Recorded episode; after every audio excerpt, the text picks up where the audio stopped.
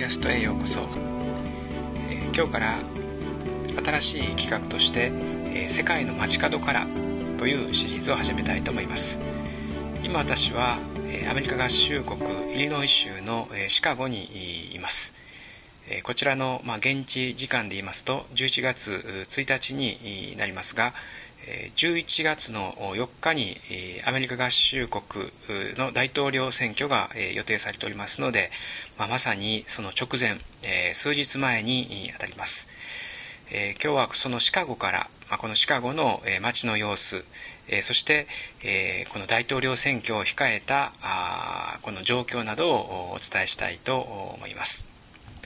でまずシカゴについてなんですけれども、えー、シカゴは、えー、このイリノイ州というですね、えーまあ、州にあるんですけれども、え、場所的には、ま、この、え、ミシガン湖という、ま、大きな湖の、まえ、ちょうど南端に位置しています。で、えーまあ、このシカゴというですね町は、まあ、摩天楼が立ち並ぶ、まあ、大きな都会でありますけれども、えー、実際にですね本当に大きい都市で、えー、ニューヨークロサンゼルスにに続く、まあ、アメリカ第3の都市です。まあ、しかし、この人工物ばかりですね、ある、そのような町ではなくて、えー、すぐ近くにはですね、ミシガン湖がありますし、そして町をちょっと離れると、もう広大なこの平原、まあ、これはプレーリーというふうに言いますけども、え、プレーリーがですね、まあ、延々と広がるようなところでもあります。え、このシカゴの街の中に、まあ、有名な建物いくつかあるんですけども、まあ、特にですね、え、その非常に高い建物の一つとして、え、シアーズタワーがあります。これは、えー、1974年にできた時には、まあ、世界で一番高い建物だったんですけども、えーまあ、今ではですね、えーまあ、3番目に高いというふうに言われていますが、えまあ、このシアーズタワーは、うんまあ、この110階建てで、えまあ、高さはですね、えまあ、あの400メートルを超えるえー、非常に高いものです。まあ、443メートルですね、正確に言いますと。で、まあ、その建物の、まあ、一番最上階に、まあ、103階にですね、えー、登って展望台があるんですけれども、まあ、そこからですね、えー、このちょうど、まあ、夕暮れ時に、えー、この街を見渡す機会がありました。まあ、本当に、えーまあ、一一方のですね、側には、えー、大都会がこう見えるんですけども、まあ他方のですね、橋に目をやると、本当にその、アメリカのフロンティアをですね、えー、思い起こさせるような、えー、平原がこうずっと続いている、まあやっぱりアメリカは大きいなということをですね、え、改めて、え、感じさせられました。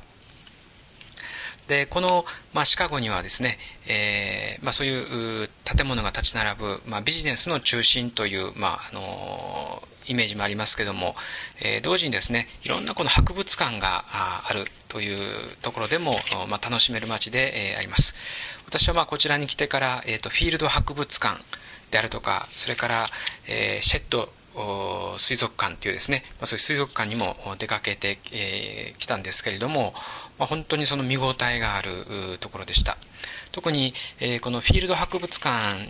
にはですね、えー、まあ、世界的にも非常に有名なものがこういくつか、まあ、展示されているんですけども、えー、その一番有名なものの一つはですね、え、このチラノサウルス、えーまあ、T レックスですね、えー、チラノサウルスの、まあ、スーというですね、えまあ、世界最大の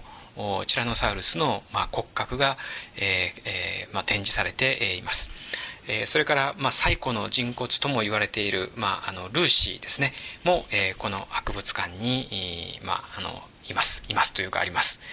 で、えー、そういうですね、えーまあ、博物館があったり、まあ、美術館が、まあ、あったりして、えーまあ、単に都会というだけではなくてですね、えー、同時に、まあ、ミシガン湖にはあのは挟まれた、えー、ところには、まあ、公園が延々と、まあ、続き、まあ、大きなですね、えー、こう緑地帯を形成しています。まあ、その点では、まあ、この人工物と自然とがですね非常によく調和したなかなか魅力的な街だなということを、えー、感じました。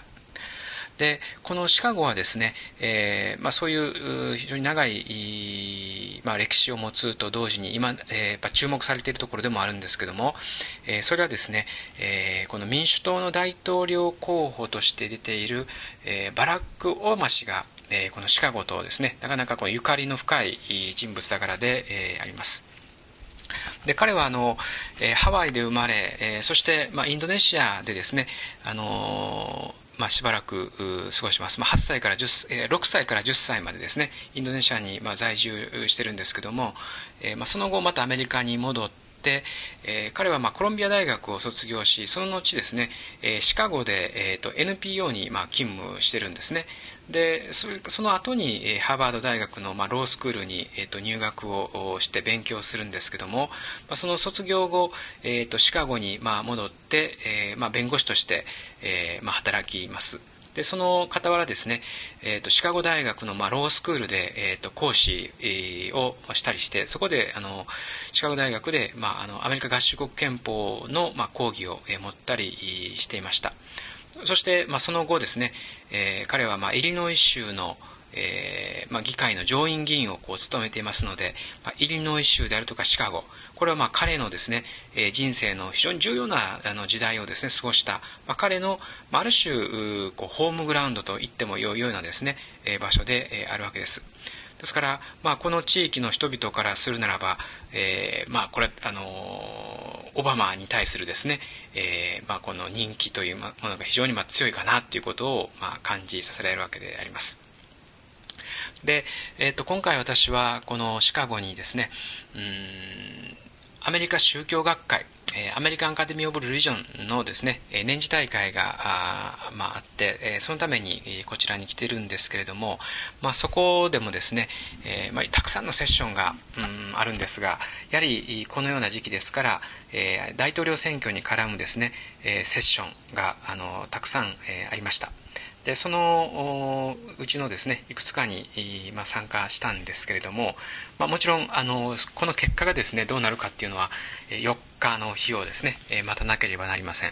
えー、私は、まあ、あのもう4日に帰国しなければなりませんので、えー、その結果を聞くのはですね、まあ、あの飛行機の中、ま、うまくいけば飛行機の中で、え、聞けるかなというふうに思っているんですが、えー、そのですね、えーまあ、事前に、まあ、あのあんまりこの軽はずみな推測はできませんけれどもやはり、え、今回の選挙をめぐって、えー、いくつかのですね、まあ、変化というものが指摘されています。ま特にそれを、えまこの宗教との関係で、えま説明してみたいと思います。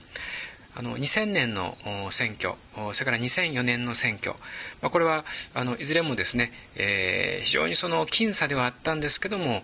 結果的にまあ共和党の、えー、ブッシュ候補がまあ勝利しました。でこれはあの、えーまあ、ブッシュのもう、まあ、以前からですね、えーまあ、特にこれはあのロナルドロナルド・レーガン大統領の時代から、えー、共和党は、うん、この宗教保守層の支持基盤をですね非常に強く持っているということで、えーまあ、大統領選挙のたびに、えー、こういったこの宗教票がですねどのように動くかということが、まあ、しばしば注目されてきたわけで、えー、ありました。特に、えー、2004年、えー、前回の選挙では、えー、民主党がですね、まあ、なぜ敗れたのかという敗因の、まあ、分析をする中で、えー、結果的にですねやはりそのケリー当時のケリー候補がうんこの宗教票をですねあの取りこぼしてしまったえそこに対するですね、戦略がやっぱり十分でなかったということの、え分析がなされて、えいます。で民主党はあのこれまでですね、えー、まあ、どちらかというと、まあ、この非宗教的といいますかそういうことをですね、えー、特にこう言うような、えー党ではなかったし、候補者もですね、そういうことを言わなかったんですけども、まあ、今回のですね、えー、と大統領の、選挙戦の中では、まあ、これは共和党の人は言うまでもなく、民主党のですね、えー、候補者たちも、これはあの自分たちのですね、まあ、宗教アイデンティティ、えそういったものをですね、非常に強くこう語る場面がありました。まこれはあの単にこの宗教票をですね、え意識しているというだけではなくて、えこのアメリカ合衆国のまあ大統領になるということ、えそのですね、え道徳的なこの根拠ですね、えそれはやはりどうしてもこの宗教に求めるわけです。つまり、きちんとしたですね、えっと、宗教的背景を持っているということが、え道徳的にも信頼できる、まあ、人物だというですね、まあ、こういった見方が、えアメリカでは、まあ、強くあるように思います。まあ、このあたりは、うんと日本ではですね、え対応するような、うん、状況がありませんので、えちょっとまあ分かりにくいかもしれませんけれども、えこの大統領というのはですね、え単にまあ政治的な、まあ、こうボスというか、えー指導者というだけではなくてですね、やはりこの、まあ、国民を、まあ、導く道徳性の、まあ、鏡といいますか、そういったですね、側面もやっぱり求められる点がありますので、まあ、今回ですね、特に、えまあ、オバマ氏などが、えまあ、この、これまであまり接近しなかった例えば福音派の人々に対してですね、メッセージを投げかけたりということもあったわけであります。で、今回のですね、えー、と選挙に関して、やはりまどの選挙もそうなんですけれども、うんまあ、最後ですね、えー、勝敗を決するのは、これはあのスイングボートって言われるですね、まあ、不動票ですね。で、この、今回、新しいですね、まあ、あの有権者がま増えてるという中で、えーまあ、特に宗教票に着目しますと、えー、福音派がですね、まあ、どのように、えー、動くのか、あるいは、えー、アメリカのですね、えーと、人口の4分の1を占めるカトリックがですね、どのように動くのかっていうことが、あのしばしば話題になってきました。で、えこれまでのですね、えーまあ、選挙を振り返りますと、宗教保守勢力をですね、なす、まあ、特に福音派を含む、まあ、あのこの、えー、勢力はですね、うんまあ、大体があのやっぱり、えー、共和党に入れる傾向が強かったわけです。もちろんあの前回の選挙でも、えー、福音派の20%ぐらいの人は、えー、民主党のですねケリーに入れたんですけども、まあ、それ以外の人はやはりこう共和党の候補者にこの入れる傾向があります。で、えー、このですね、えーと、数というのが、えーまあ20%あの全人口の20%を超えますので、えー、これは半端な数ではあのありません。ですからそこをですね大きく取りこぼしてしまうとやはり勝敗にですねこの関わってくるということは、まあ、明らかです。でただですね、えー、今回、まあ、注目すべきなのは、えー、福音派といってもですね、うん、一枚岩ではないということです。えこれにはまいくつかのですね、背景があるんですけれども、ま一つはですね、えかつては一枚岩であったかのような、あまあ、実際そういう面もあったと思うんですけども、そういったことをですね、えガチッとこの支えてきたような、このカリスマ性のある、この福音派の指導者であるとか団体が、え徐々にやっぱり力を失っている、求心力をですね、失っているということが、まあ、あのよく言われます。で、それと同時に、えこの福音派の中においてもですね、このある種のジェネレーションギャップ、この世代間のこの見解の相違というものが、まあ、現れているということですね。で、あの、福音派の場合には、よくこのアジェンダとして出てくるのはですね、え、中絶の問題なんですけれども、まあ、これでもって、えーまあ、小さいですね、え違いというものは乗り越えて一致団結していたという面がありますが、うん、この若い層にとってはですね、えー、それだけを、えー、中心的なアジェンダとすることに対する不満があります。で、あの、中絶とかですね、え、ー、と、同性婚の問題だけではなくって、えー、例えば、あこの貧困の問題、えー、エイズの問題、えー、環境問題、えー、そういったですね、えー、ことに対して積極的に、えー、働きかけようとしますのででそういった人々はですね、えー、特に若い世代ですけどもこの民主党のオバマ氏にですね流れる可能性というのが非常に強くあるわけなんですね。ですから、えー、一昔前、えー、例えば2000年、2004年の時に、うん、この大きなまとまりを持って、えー、動いていた、えー、福音派の票というものが、えーまあ、かなりこう、えー、分かれていくんじゃないかということがですね、えー、まあ、繰り返し指摘をされてきます。まあ、今回もちろんその結果をですね、えー、見てから出口調査によってそのことは、え、確定されることになりますけれども、まあ、あの、おおむねですね、そういう傾向が、まあ、あの予想されます。それから、同じことがですね、えー、カトリックにも言えます。まあ、カトリックの場合には、ちょうど、まあ、私がですね、こちらにいるときに、えっ、ー、と、10月30日付の、まあ、USA Today という、まあ、新聞をこう見ているとですね、そこで、まあ、この広告として、えー、この Voters Guide for Serious Catholics というですね、えー、まあ、比較的大きい紙面を持ったあの広告が出てるんですね。これはあの、え、真面目なカトリック教徒のための、えー、まあ、選挙ガイドみたいなですね、えー、ことであのこういう点をよく考えて投票してくださいっていうですねことがあのかなり細かく記されているんですけれども、うんまあ、こういうですねあのこれはあのカトリックのあの公式のものというよりかはですね、えー、こういったあの NGO といいますか、えー、有志グループがあの作っているものだと思いますが、えー、このカトリックのですね有権者にやっぱ呼びかけるようなあの文言がこう、えー、新聞に掲載されているんですね。でそこではあのカトリックにとって妥協できないですね、えー、5つの点というものがこの列挙されてましてちょっとそれ簡単に言いますと、えー、1つはですね、えーと、中絶、えー、2番目はあの安楽死、えーと、3番目は、えーと、ES 細胞研究、えー、4番目は、えー、と人のえー、クローン、クローニングの問題。それから5番目がですね、えー、同性婚の問題ですね。同性、えー、者愛者同士の結婚の問題ですね。で、まあ、こういったことに関しては、あの、カトリックはですね、えっ、ー、と、一貫して、えー、否定するですね、まあ、見解、立場を取ってるんですけれども、まあ、今言ったですね、5つのあのポイントというのは、うん、あの選挙に全て関わってくるわけではありません。あのヒューマンクローニングの問題などはですね別に今特に大きな問題になってるわけではありませんのでやはりあの争点になるのはですね、えーと、中絶の問題それからあ同性婚の問題、まあ、こういったことが関わってくるわけです。で当然あの、えー、このマケイン候補の場合にはですねえ中絶に対してもそれから同性婚に対してもですねえ非常にはっきりとノーということをですねえ言います。ですから、そういうですね、え立場に、この賛同する人はですね、まあ、当然あのカトリックであろうと、えー、それから福音派であろうとプロテスタントの福音派であろうと、うんまあ、あのマケンシーにですね、まあ、票を投じるわけですしかし、えー、このアメリカのカトリックの場合にはですね、えー、みんながみんな同じようにですね、え行動するわけではありません